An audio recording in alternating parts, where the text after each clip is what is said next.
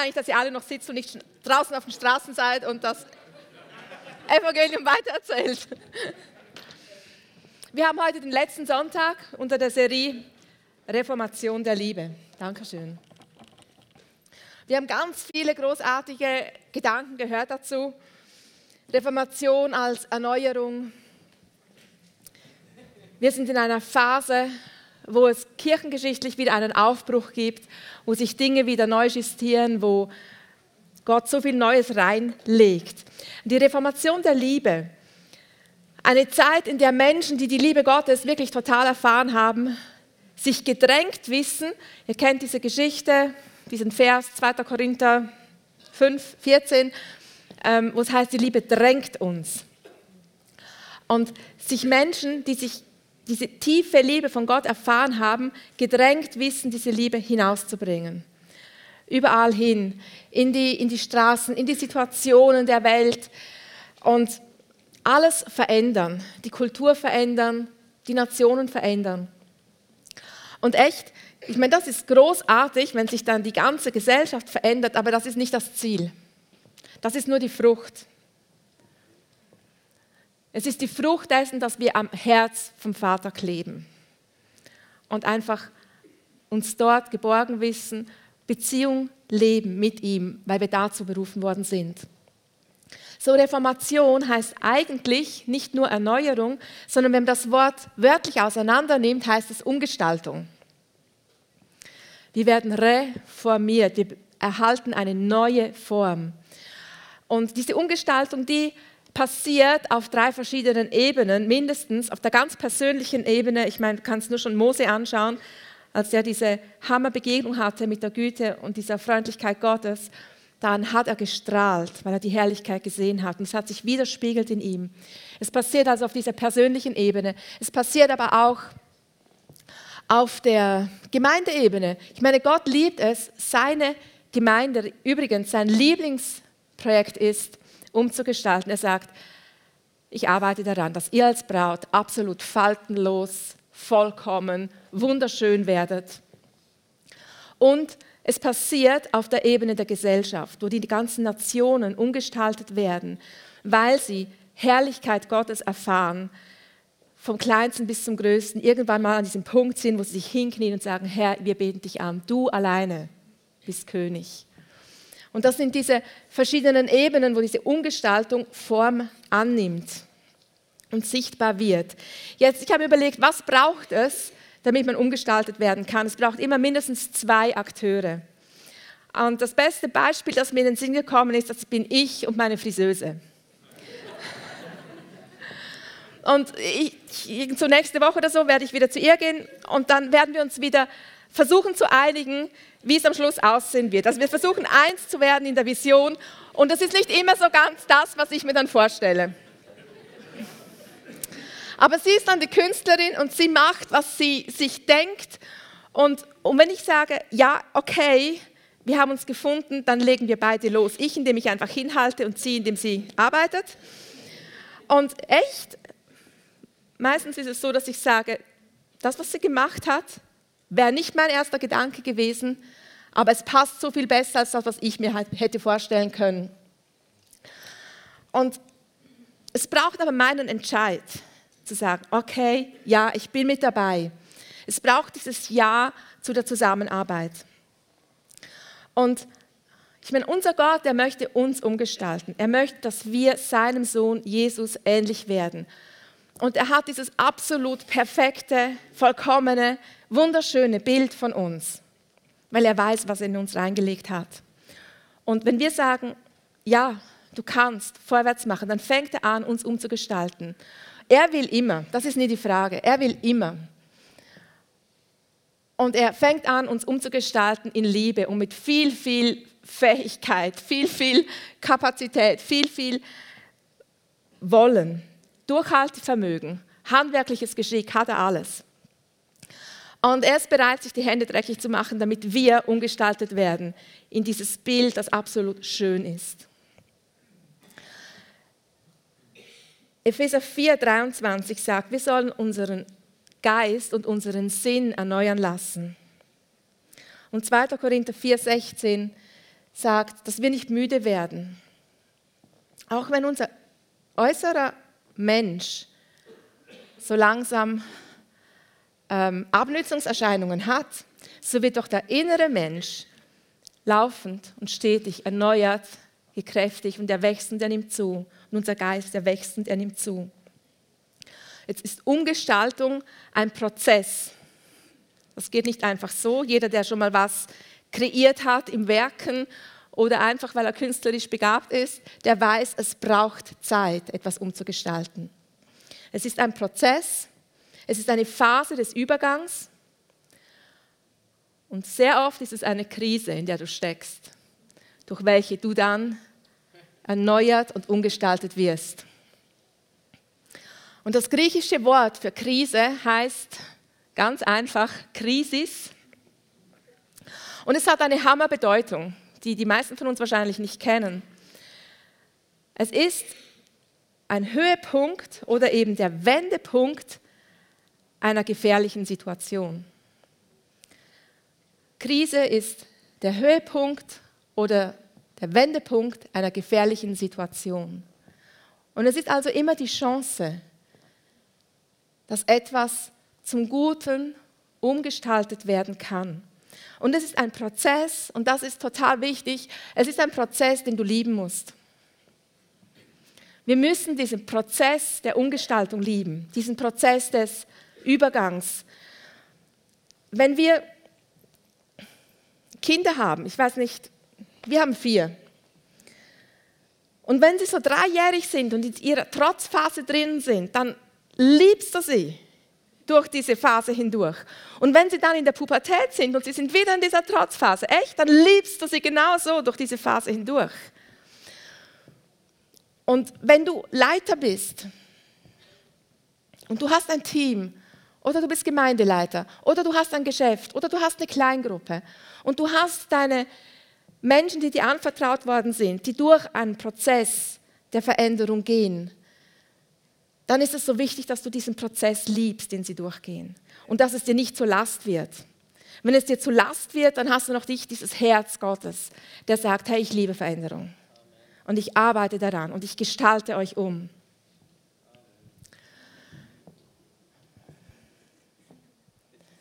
Also eigentlich sollte jeder Prozess, jedes Mal, wenn ein Fehler auftaucht, jedes Mal, wenn ein Problem so aufpoppt wie Popcorn, solltest du sagen, yes, hammer cool, ich freue mich, Gott ist dran, Veränderung zu schenken. Und ich darf mitwirken, sei es an mir selber oder sei es an einem anderen Menschen.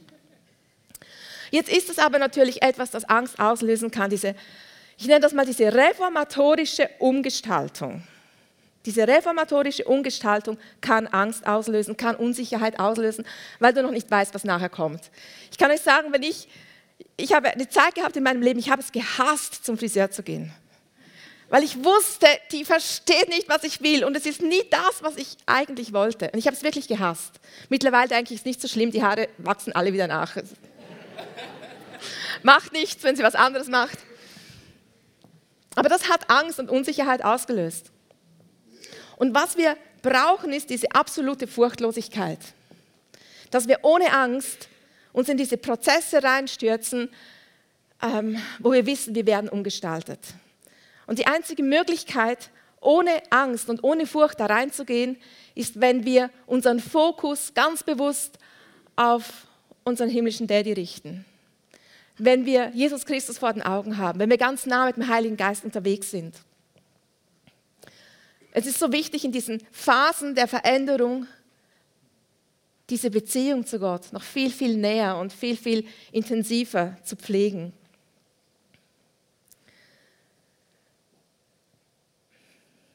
Ich habe mich dann so gefragt, was, wie würde ich mein Leben leiten, wenn ich wüsste, ich könnte nicht versagen? Wie würde ich meine Familie leiten, wenn ich wüsste, ich könnte nicht versagen? Wie würde ich mein Team leiten, wenn ich wüsste, ich könnte nicht versagen? Wie würde ich die Gemeinde leiten, wenn ich wüsste, ich könnte nicht versagen? Wie würde ich mein Geschäft leiten, wenn ich wüsste, ich könnte nicht versagen? Wie würde ich ein Land leiten, wenn ich wüsste, ich könnte nicht versagen? Wäre das anders oder wäre es immer noch so? Ich habe in den Herbstferien ein privates Projekt begonnen. Ich habe mir gesagt, eine Woche lang lebe ich genauso, als ob ich keine Angst hätte. Und das war noch interessant zu sehen, wo da überall die Ängste plötzlich erscheinen, von denen ich gar nicht gewusst habe, dass ich sie habe. Und ich habe da zum Beispiel, da war ich unterwegs und da gab es Hunde auf einer Straße. Jetzt, wir haben selber einen Hund, aber den kenne ich und ich weiß, was er macht und was er nicht macht. Und diese Hunde, die waren aber frei und wild und haben irgendwelche Häuser bewacht und ich musste an ihnen vorbeigehen und vor freien, wilden Hunden, die ich nicht kenne, die mich anbellen, die mich anschauen, habe ich mehr als nur Respekt. Und ich bin also fünf Minuten da gestanden und habe gedacht, mein Gott, wie komme ich an diesen Hunden vorbei? Wie komme ich daran vorbei? Dann habe ich schon gedacht, ja, ich kehre mal um und schaue mal, ob mein Mann dann mitkommt. Und das ließ dann mein Stolz nicht zu und plötzlich kam dieser Gedanke, hey, der erste Tag, absolut furchtlos, sieben Tage lang. Und ich habe diese Hunde so angeschaut, die, waren da ganz am Ende der Straße. Und ich habe so gedacht, na, was soll ich machen, was soll ich machen? Gut, Jesus, du bist bei mir, wie der Josua, absolut furchtlos. Und dann bin ich losmarschiert. Und je näher ich gekommen bin, desto mehr hat mein Herz geschlagen. Und, und ich habe da diese Hunde gesehen und die, die lagen da. Ich meine, die haben geschlafen. Und ich, mein Mann sagt mir immer, die spüren deine Angst. Und ich so, okay, ich habe keine Angst, ich bin absolut furchtlos. Ich bin da also dran vorbei. Und da hatte eine von den beiden Hunden hat mal den Kopf gehebt und hat angefangen zu bellen. Und ich habe gedacht, ja, sie liegen ja noch. Solange sie liegen und bellen, alles gut. Ich bin weitergelaufen. Dann sind sie aufgestanden und wir hinten rein. Da habe ich gewusst, jetzt muss ich irgendwas machen. Irgendwas muss ich jetzt machen, damit sie wissen, ich habe keine Angst. Das ist meine Woche der Furchtlosigkeit. Und dann habe ich gedacht, was würde mein Mann tun?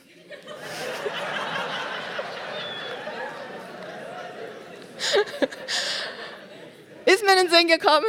Ich habe mich umgedreht und dann habe ich ihnen so richtig alle Schande gesagt.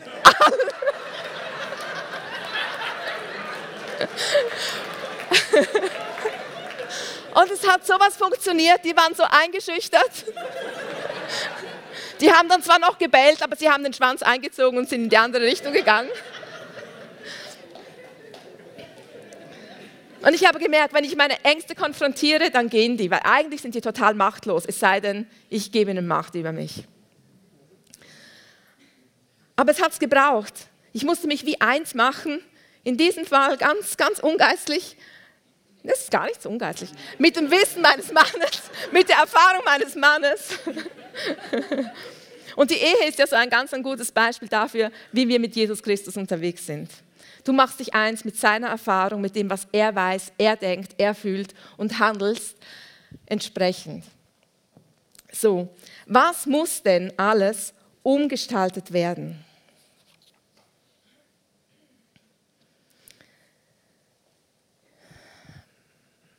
Was muss nicht umgestaltet werden? Ich habe drei Punkte dazu. Mein erster Punkt ist, was muss nicht umgestaltet werden? Die Reformation der Liebe. Ich meine, die Liebe an und für sich kannst du nicht verändern. Gott ist Liebe. Und du möchtest Gott nicht verändern. Er ist unveränderbar. Hebräer 13,8 heißt, Jesus Christus ist derselbe heute, gestern, morgen. Jakobus 1,7, er ist stetig gleich, da ist kein Wechsel aufgrund des Schattens. Oder irgendwie so steht dort, könnt ihr mal nachlesen, damit ihr es genau habt. Ähm, wieso ist kein Wechsel? Weil er selber das Licht ist und er scheint. Da ist überhaupt kein Schatten, wo er ist. Ähm, Liebe ist, ich habe eine, eine Eselsbrücke gemacht. Liebe ist, L steht für Liebe, I für ist, E für ewig, B bedeutsam, E einzigartig. Liebe ist ewig, bedeutsam und einzigartig. Liebe ist ewig, immer gleich. Er ist stetig derselbe unser sicherer Hort. Wir wissen ganz genau, woran wir sind. Du weißt, wer Gott ist. Du kannst dich auf ihn verlassen. Du kennst seine Treue. Liebe ist bedeutsam. Ihr Lieben, keine andere Religion hat den Anspruch, Menschen, die verletzten Herzen der Menschen zu heilen und in eine Beziehung zu Gott zu bringen. Die verschiedenen Religionen haben verschiedene Ansprüche, aber keine einzige sagt, dass Gott Gemeinschaft haben möchte mit uns. Und zwar nicht nur irgendwann einmal, sondern von jetzt an bis in Ewigkeit. so macht Liebe diesen bedeutenden Unterschied in meinem Leben aus. Wenn Bill Gates mein Papa wäre und Bill Gates würde mich anerkennen als seine Tochter und er würde mir seine ganze Aufmerksamkeit schenken und seine ganze Zeit widmen und mich überschütten mit einem oder zwei von seinen Konti, die er hat, dann hätte ich sehr viel. Vorausgesetzt, ich würde sagen, ja, Bill Gates, du bist mein Dad und ich möchte Zeit mit dir verbringen. Wenn ich Nein sage, dann habe ich gar nichts von all seinen tollen Absichten für mein Leben. Und genauso ist es mit Gott dem Vater. Er liebt uns, er sagt, er möchte Zeit verbringen mit uns. Er gibt uns seine ganze Aufmerksamkeit, seine ganze Annahme, seinen ganzen Reichtum. Er stellt uns alles zur Verfügung, was er hat, weil in der Bibel steht, dass alles, was Jesus gehört, auch uns ist. Wir sind gesegnet mit jedem geistlichen Segen im Himmelsreich.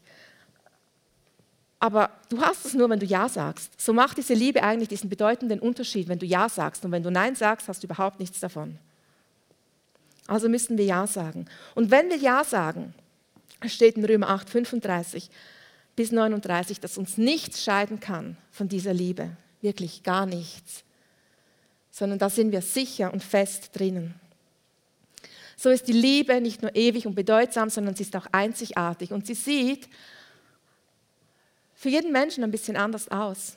Wir haben vier Kinder und ich liebe jedes meiner Kinder ein bisschen auf eine andere Art und Weise, weil ich weiß, dass meine Kinder verschieden sind und sie die Liebe verschieden ähm, erleben, verschieden empfangen können. Manchmal lässt Gott in seiner Weisheit Dinge zu, die er in seiner Allmacht ganz einfach auch hätte verhindern können.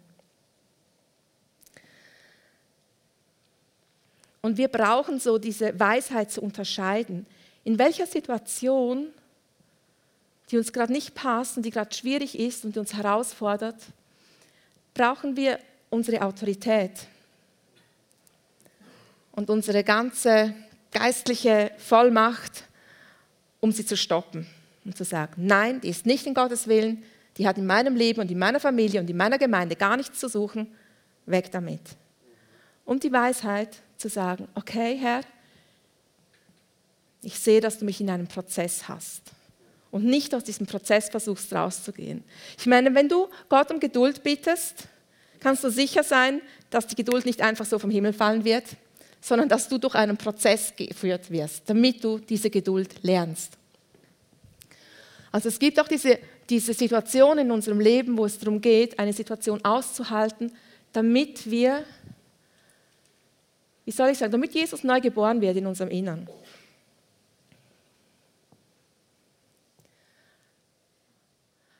Gott sagt, dass er jede unserer, Situation, jede unserer Situationen nützen kann, damit wir umgestaltet werden in das Bild Jesus. Alle Dinge dienen uns zum Besten, nämlich genau für diese Umgestaltung.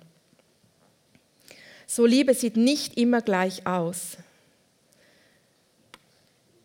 Manchmal erkennen wir sie nicht, aber es ist immer Liebe. So seine Liebe ist unverändert immer da, aber unsere Fähigkeit, sie zu empfangen, die ändert sich. Das ist der zweite Punkt. Johannes 17, 26 steht, was Jesus für Absichten gehabt hat. Und zwar hat er gesagt, als er zum Vater gebetet hat, Herr, Papa, ich habe Ihnen deinen Namen offenbart, ich habe Ihnen gezeigt, wer du bist. Und ich werde das weiterhin machen, das gilt uns allen. Jesus, er wird uns weiterhin den Vater zeigen. Damit, steht in diesem Vers, damit wir die Liebe Gottes erkennen, die in Jesus war.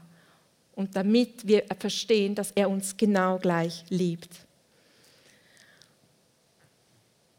Epheser 3, 17 sagt der Paulus, dass wir mit allen anderen Heiligen zusammen die Liebe Gottes erfahren können. Ihre Tiefe, Höhe, Breite, Länge und so weiter. Und, und der Schlüssel darin ist, wir erleben diese Liebe mit allen Heiligen, mit der Gemeinschaft, die wir haben untereinander als Gemeinde. Das ist der Schlüssel. Und wir sehen so oft, oder ich sehe so oft im Neuen Testament, dass die Jünger so viel Zeit mit Jesus verbracht haben und die Liebe nicht erkannt haben. Sie haben nicht verstanden, was er macht. Sie haben nicht erkannt, dass alles, was er sagt und alles, was er tut, immer Liebe ist.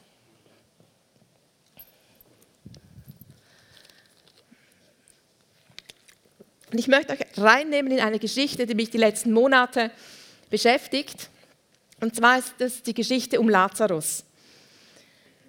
Ich habe eine neue CD gehört da hat es ein Lied drauf, das heißt You Came, du kamst, du bist gekommen. Und es geht um diese Geschichte von Lazarus und sie wird erzählt aus der Perspektive des Lazarus. Und das heißt da in diesem Lied, und es hat mich so getroffen, du kamst. Ich war tot, aber du bist gekommen. Und dann kommt dieser Vers, was heißt, I knew that you came. Und ich wusste, dass du kommen würdest. Du lässt mich nicht alleine in diesem Tod, sondern du bist gekommen. Du hast mich rausgeholt.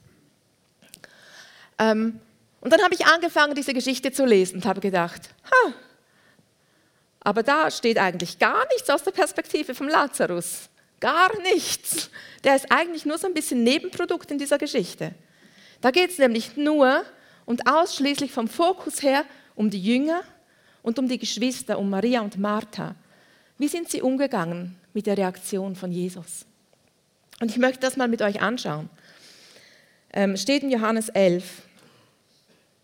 Jesus ist unterwegs mit seinen Jüngern und macht, was Jesus halt so tut. Das heißt, er heilt die Kranken, er treibt Dämonen aus, er lehrt, er liebt, er hat Gemeinschaft mit den Sündern. Und da kommt der Zeitpunkt, kommt eine Person und sagt, Herr Jesus, der Lazarus, weißt du, dein Freund, den du liebst, mit seinen Geschwistern, Maria und Martha, die du kennst, bei denen du jeweils wohnst, wenn du in Bethanien bist, das ist etwa drei Kilometer von Jerusalem weg ähm, der ist krank.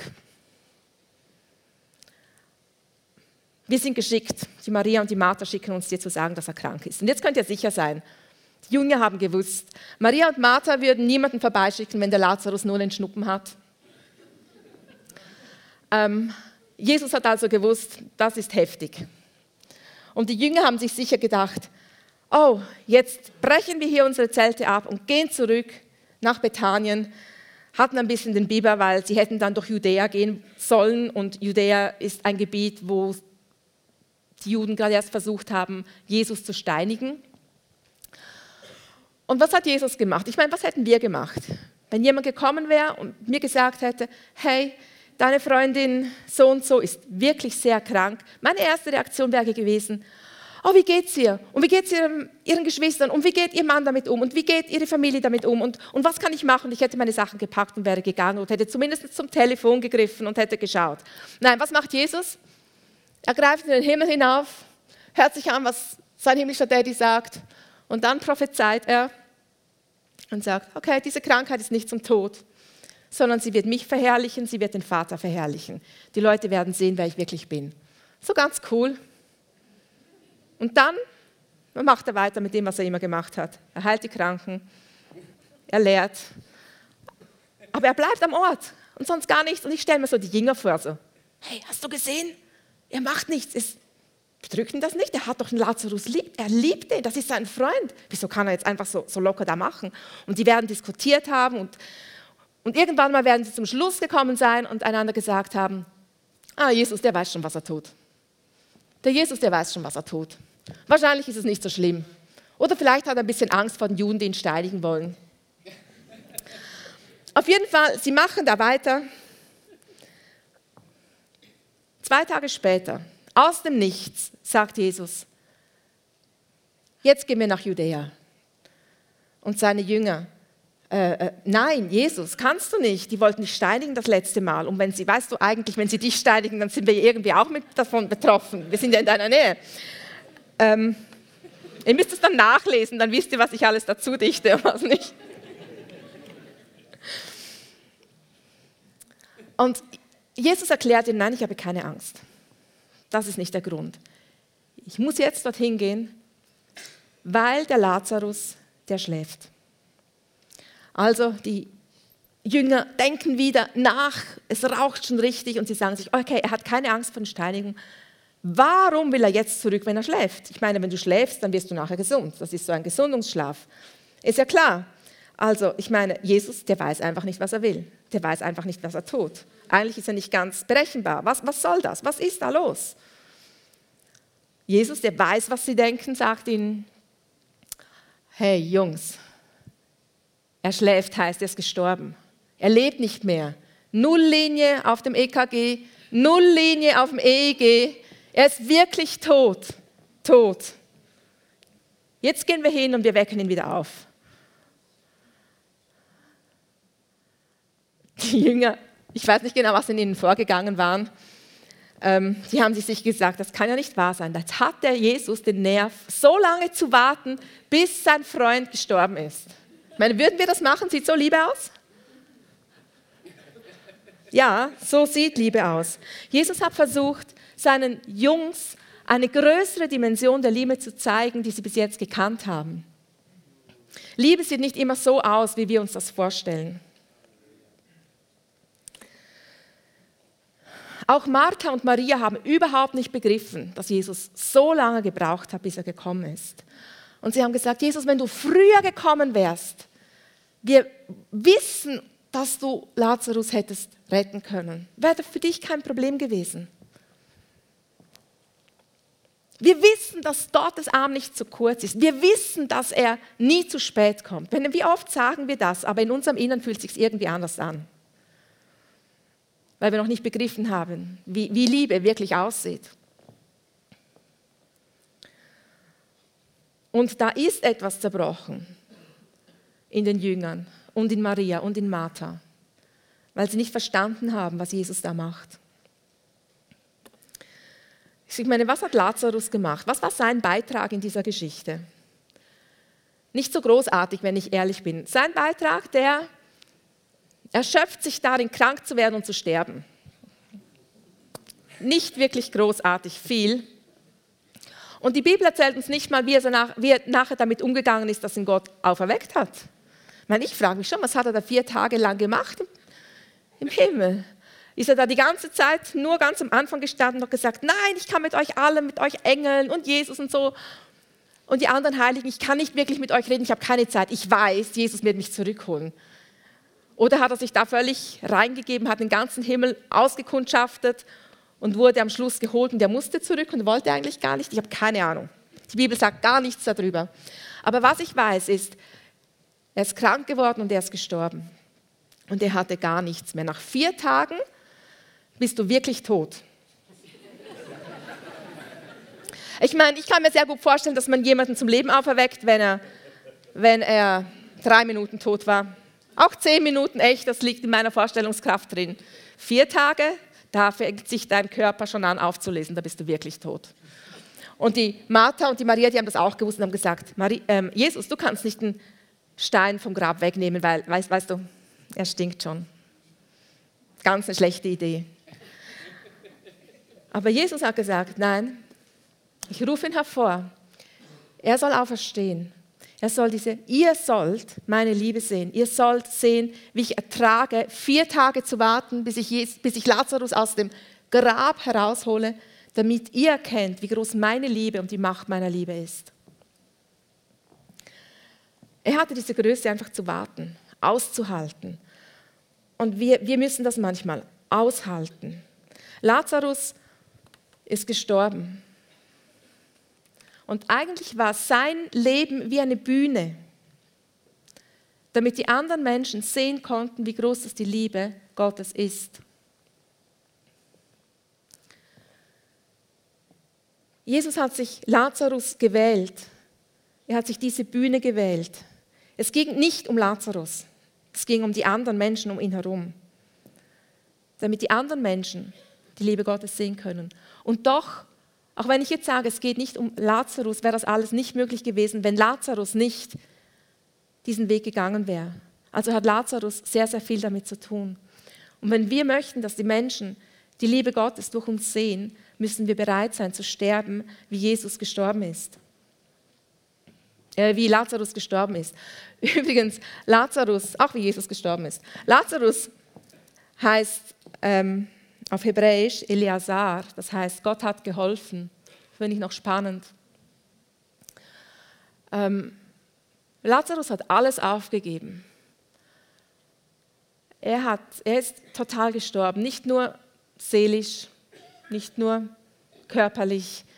Er hat alle seine Wünsche hat er sterben lassen. Er konnte nicht sehen, wie seine Kinder aufwachsen. Seine Träume für seine Kinder hat er beerdigen müssen. Alles, was er mit seinem eigenen Leben hätte anstellen wollen, konnte er nicht mehr. Ähm, er ist wirklich gestorben, total. Und ich glaube, oder was ich sehe aus, aus dieser Geschichte heraus ist, es ist so wichtig, dass wir größer denken als nur an uns selber und dass uns bewusst wird, dass unser Leben eine Botschaft ist. Und dass es so wichtig ist, uns in diese Prozesse reinzugeben, wo wir verändert werden und schlussendlich immer wieder an diese Punkte kommen, wo wir gewisse Dinge sterben lassen müssen. Manchmal sind es Dinge, die du gerne los wirst, wie Angst vor Hunden. Ich meine, die lässt du gerne sterben. Du lässt los.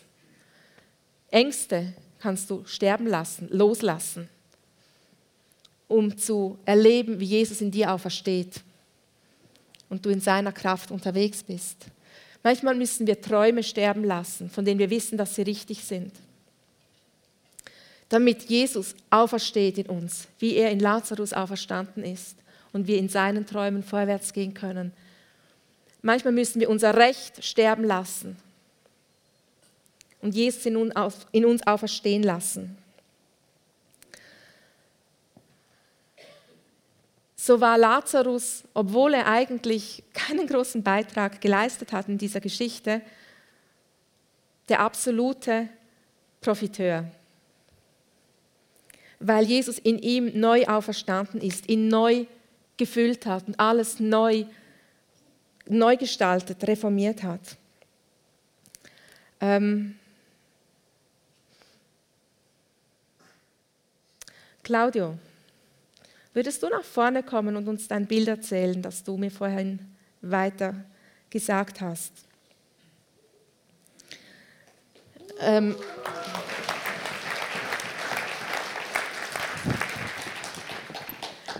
er ist, Claudius kommt, hat ein Bild erzählt, das er letzte Woche schon hatte und jetzt diese Woche. Und, und es passt so in das rein, was, von dem ich glaube, dass Gott es tun möchte heute Morgen. So bitte erzähl es doch selber. Genau, letzte, letzte muss ich, was muss ich reden? Äh, Schweizerdeutsch? Nein, du, du darfst Französisch oder wie heißt die andere Sprache, die du gerade lernst?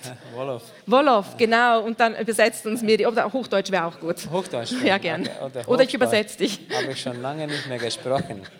Also letzten Sonntag, als wir ähm, eine Zeit gehabt hatten in der Gegenwart Gottes mit einer Begegnung mit dem Vater, als der Heilige Geist gepredigt hatte, hatte ich eine, eine Vision. Und zwar und zwar ähm, sah ich mich, ab einem Moment sah ich mich äh, im Thronsaal Gottes und ich sah, wie er auf dem Thron sitzt und die Arme weit ausgebreitet hatte. Und ich war dort und ähm, ab einem Moment ha, habe ich gemerkt, der Vater will eigentlich, dass ich ganz nah zu ihm komme. Es reicht nicht nur einfach in seiner Gegenwart zu sein, er will eigentlich ganz nah bei dir sein und ganz nah bei mir sein. Und so bin ich zu ihm gegangen und er hat mich umarmt, ganz fest ganz fest. Da war ich so richtig nahe und es wurde mir, die, diese Platten hier, die sind ganz kalt. Und ich war am Boden und ab einem Moment spürte ich Wärme durch meinen Körper, dass ich nicht mehr kalt hatte auf diesen Platten.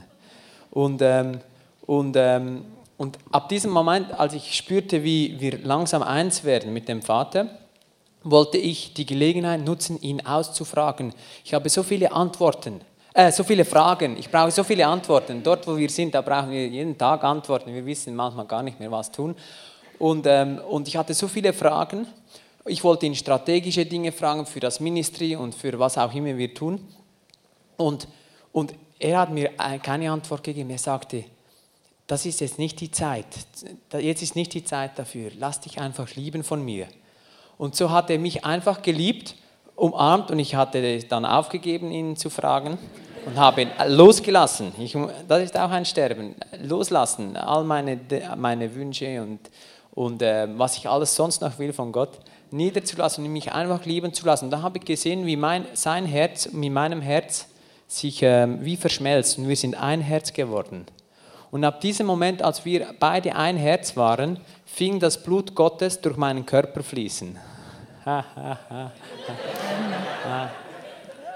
Weil wir hatten, vorher hatten wir ein, ein Lied gesungen, ähm, ich, wusste, ich weiß nicht mehr den Titel, aber wir hatten gesungen, dass sein Blut durch meinen Körper fließt.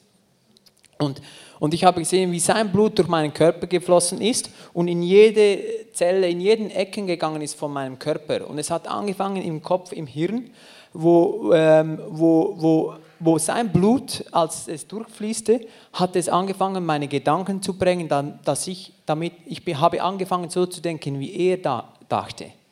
Und mein Herzschlag hat angefangen im Rhythmus zu schlagen, wie sein Herzschlag schlägt.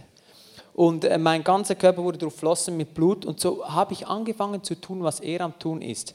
Und, ähm, und ähm, ich habe heute Morgen den Eindruck gehabt, ich müsste das teilen, ähm, Sabina teilen. Sie wollte es gerade, dass, wir, dass ich es hier noch teile, weil ich glaube, es ist so wichtig, dass wir, dass wir einfach ganz nah zu ihm gehen ohne, ohne große, wir können schon Erwartungen haben, aber eigentlich das Schönste ist, uns lieben zu lassen von ihm, von dem Vater lieben zu lassen. Und ab dem Moment, wo wir uns lieben lassen, passiert viel mehr als das, was wir denken äh, im Vorhinein, ich will diese Antwort, ich will diese Antwort und so will ich und so will ich und so will ich.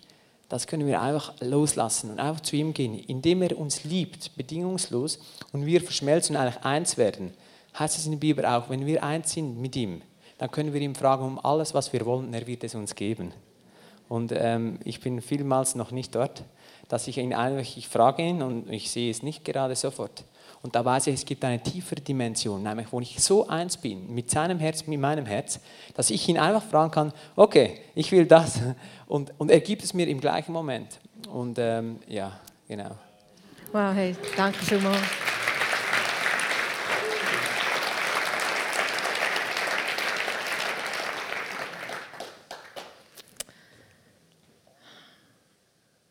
Was, was Claudia erklärt hat, was er erlebt hat, ist, wenn Gottes Auferstehungskraft reinkommt, so wie Lazarus das erlebt, er kommt rein und das, was tot ist, das wird wie neu lebendig. Es wird umgestaltet, es wird reformiert. Und du hast diese, diese reformatorische Umgestaltung in deinem Innern, die du selber nicht machen kannst, aber Gott sagt, er macht das in dir.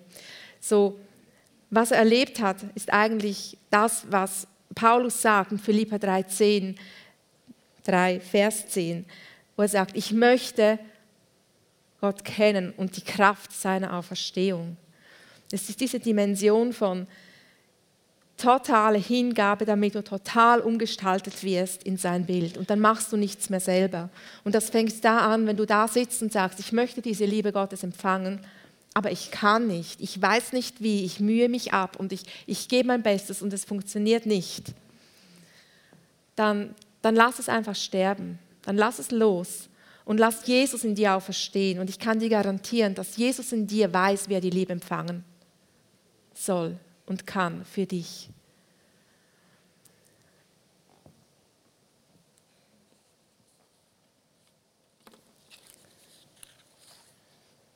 Lazarus hat auf ganz vieles verzichtet, damit diese Botschaft der Auferstehung in ihm für uns so sichtbar wird. So, ich möchte euch bitten, nach vorne zu kommen, vom Team her. Ähm,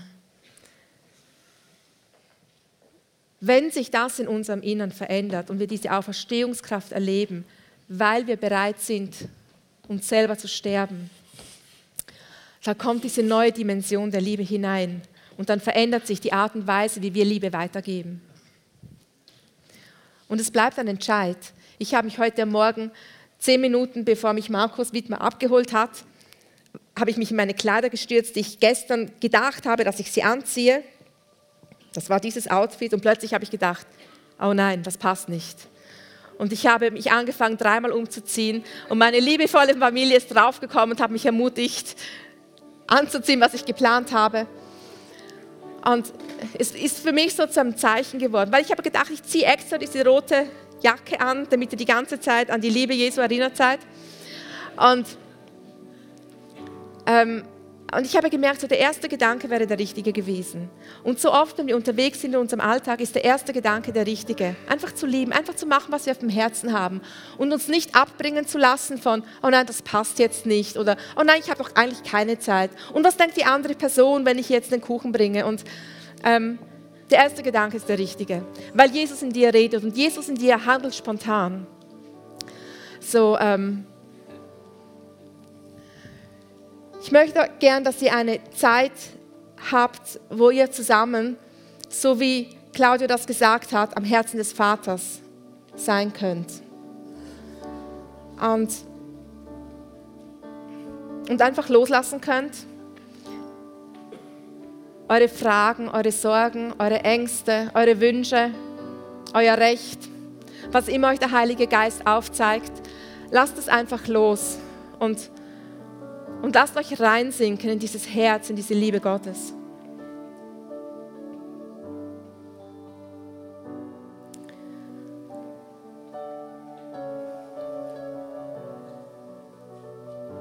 Vater, ich danke dir von ganzem Herzen, dass du immer da bist und dass deine Liebe den entscheidenden Unterschied ausmacht für uns. Papa, und ich sage ja, ich möchte ganz einfach in deinem Herz sein und ich möchte alles, was mich bewegt, einfach loslassen. Ich möchte, dass du weißt, dass ich bereit bin zu sterben, damit du auferstehen kannst mit deiner Kraft in mir. Und es ist meine Sehnsucht, dass mein Leben eine Bühne wird für dich, dass du durch mich hindurch deine Liebe einfach durchfließen lassen kannst dass die anderen sehen, wer du bist, dass die anderen deine Herrlichkeit sehen, dass deine Liebe erfahrbar wird. Und ich setze über euch frei, dass ihr eine Begegnung habt mit Jesus Christus, dass ihr eine Begegnung habt mit dieser Kraft der Auferstehung, die neu macht, was gestorben ist, die neu zum Leben auferweckt, was nicht mehr lebt, die neu hervorholt, was du jetzt bereit bist abzugeben, loszulassen, die mit neuem Leben füllt, das übernatürlich ist, das kraftvoll ist, durchdrängt mit Liebe, mit Leidenschaft, mit Geduld, mit Hoffnung. Ich spreche Hoffnung aus über euch.